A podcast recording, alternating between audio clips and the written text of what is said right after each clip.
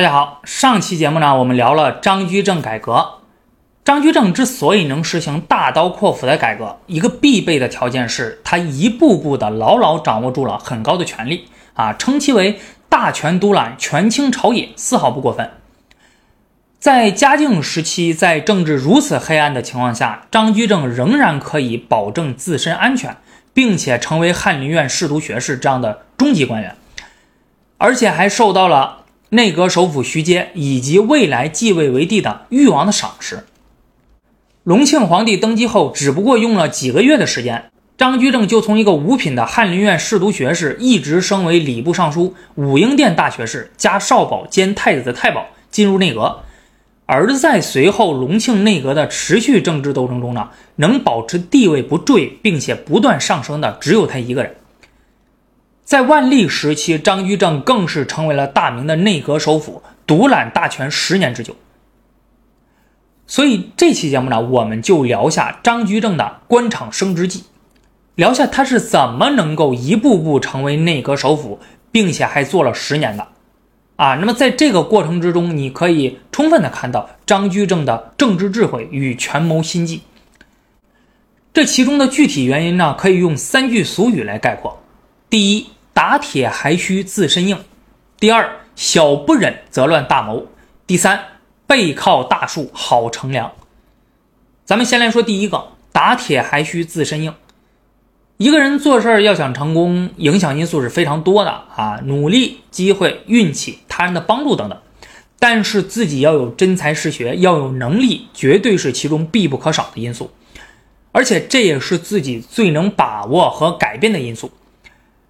儒家说修身齐家治国平天下，为啥要把修身放在第一位呢？那就是要告诉你，要想影响他人，要想改变世界，必须要先改变自己。张居正出身于一般的军户家庭，他的祖父是辽王府的护卫卒，他的父亲奋斗了一辈子，也只是个秀才，啊，家庭无法给他过多的帮助，所以只能靠他自己的努力了。张居正这孩子啊，打小就聪明啊，这可不是骂人啊，他是真聪明，天赋极高。两岁识字儿，五岁入私塾读书，并且能很好的记住所学的内容。十岁粗通六经大义，撰写文章。十三岁中秀才，被称为神童。这就是传说中的别人家的孩子。同在荆州的辽王府的毛太妃，就拿张居正举例子啊，来教育自己的孩子。辽王世子朱宪杰。啊，你看看人家张居正，你俩都差不多，为什么人家这么牛，你就这么差呢？啊，你得多向人家学习啊。后来，张居正十六岁中举人，二十三岁中进士，被选入翰林院做庶吉士。明朝官场有惯例，非进士不入翰林，非翰林不入内阁，因此呢，翰林院庶吉士被称为储相。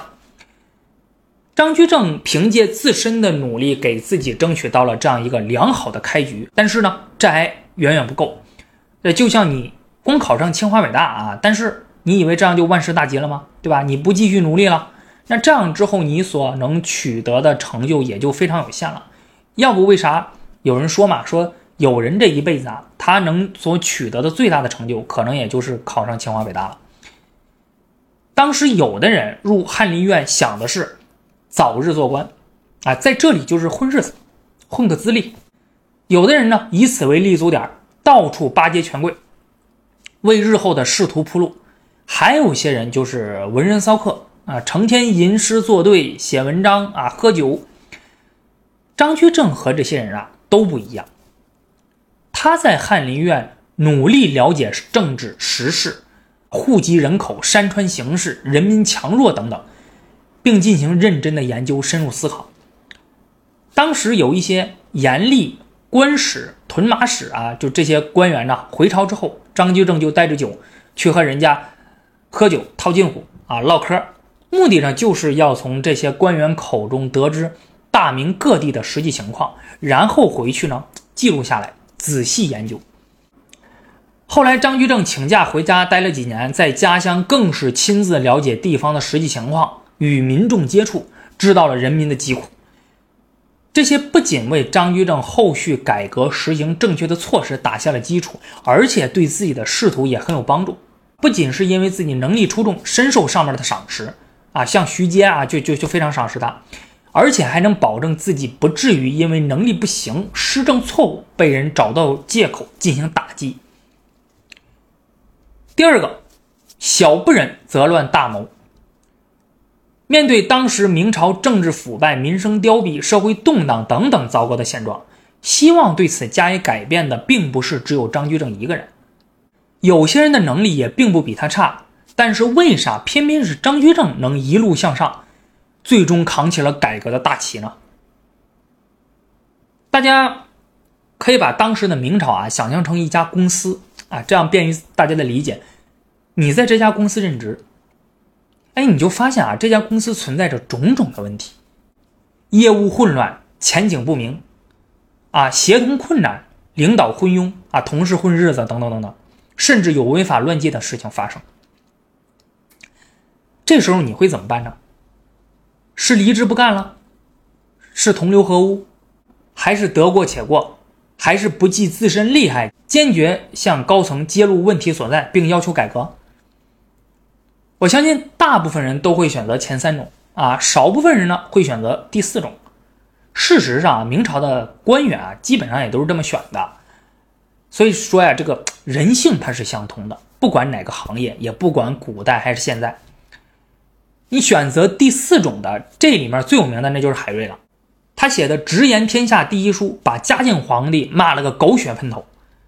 但是在海瑞之前，采取这种做法的也有不少人。啊，比如锦衣卫经历沈炼、刑部郎中徐学师、御史王宗茂、兵部郎中杨继盛、南京监察御史赵瑾，这几个人和张居正是同时代的人啊，他们在官爵地位上呢也都差不太多。他们上书弹劾严嵩，指出朝政缺失所在，犯言直谏，最后或被贬官，或被革职，或者被杀害，结局很惨。这些人面对政治的黑暗。不顾自身利害，抱着必死的决心，勇于抨击黑暗丑陋的现象，真的是非常令人敬佩。张居正和他们一样，也看到了问题所在，也希望改变现状。但是呢，他也认识到了，在当时的情况下，采取这种硬碰硬的形式，无异于以卵击石，不过最多就是添一缕亡魂而已，无法发挥更大的价值。于是他选择了不同于前面四种的选择。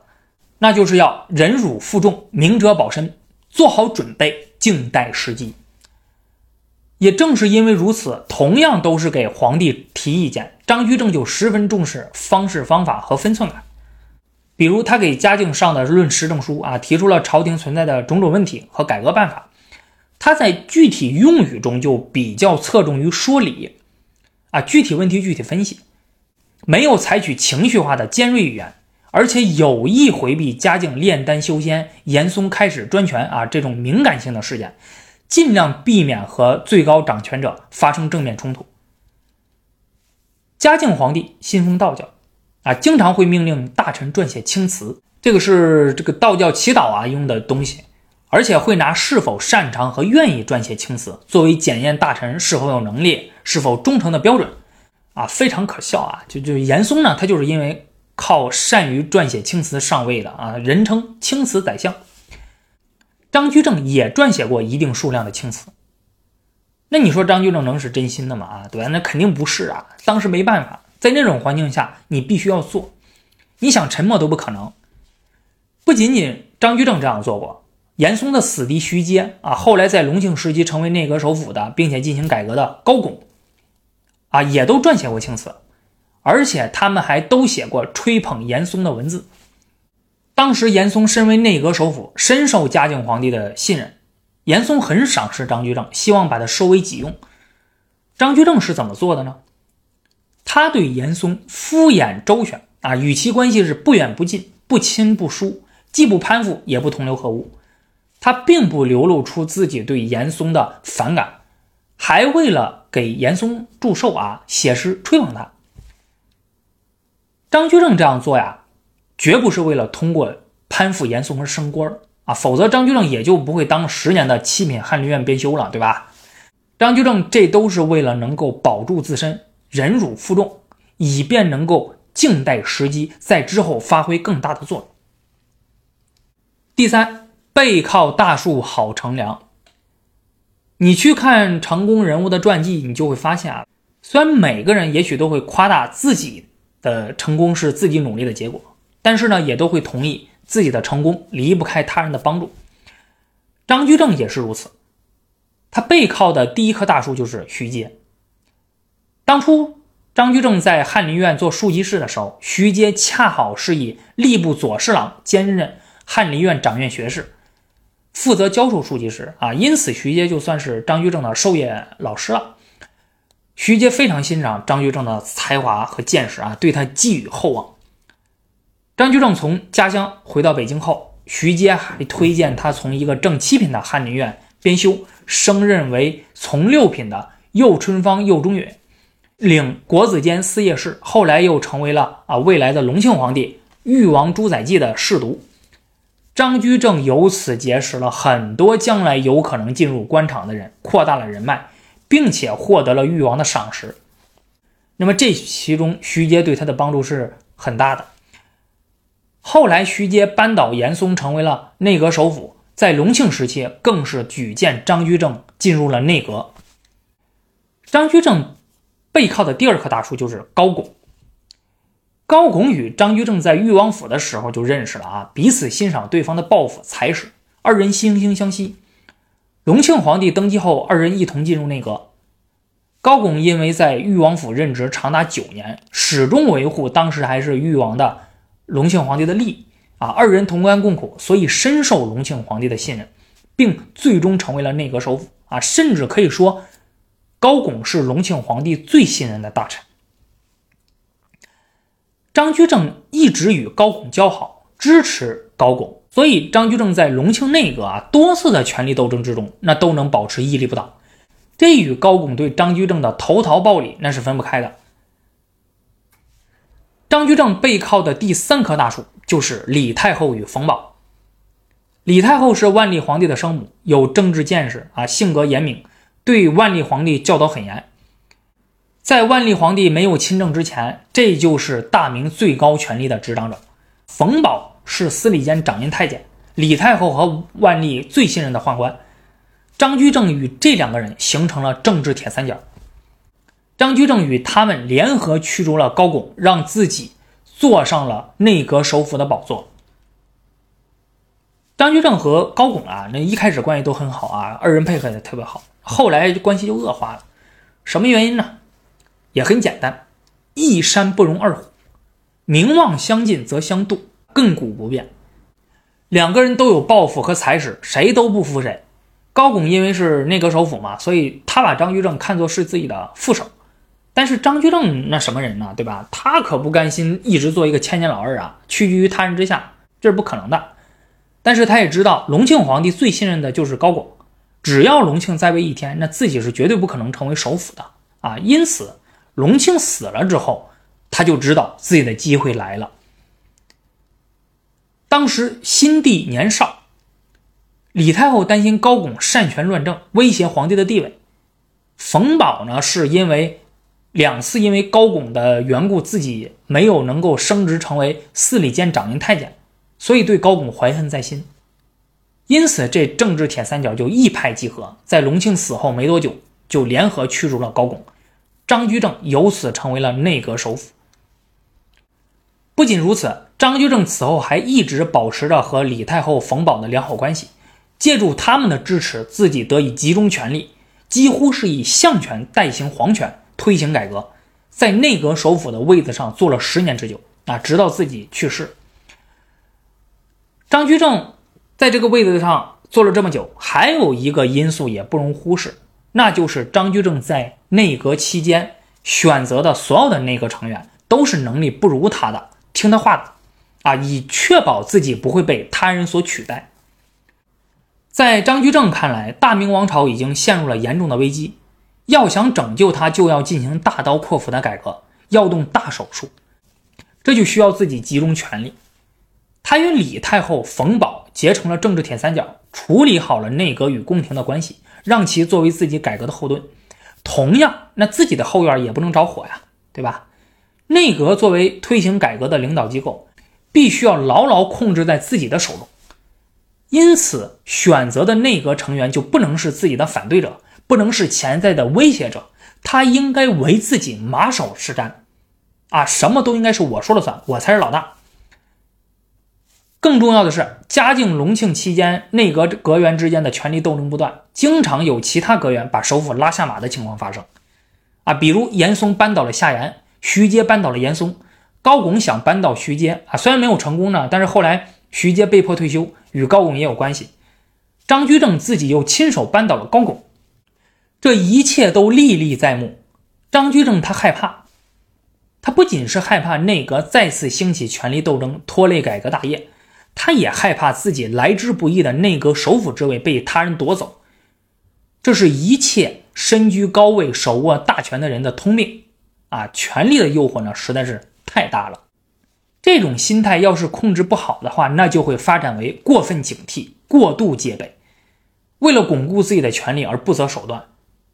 张居正做内阁首辅十年，其中一些人事任免措施啊，其实和改革没什么关系。啊，他就是为了巩固自己的权力地位，道德啊、理想、人性，那在权力面前简直是不堪一击。人呐，总是会因为自己走的太久而忘记了为什么而出发。那关于张居正的官场升职记呢，我们就聊这么多。所谓登高一跌重。张居正的最终下场，想必大家也都知道了啊，我就不过多说了。他当年有多辉煌，最后的下场就有多悲惨。这似乎是一切改革者的宿命。下期节目呢，我们就来聊一下张居正为啥最后会落得那样一个悲惨的下场。好，那本期节目就到这里了，欢迎大家关注，我们下期节目再见。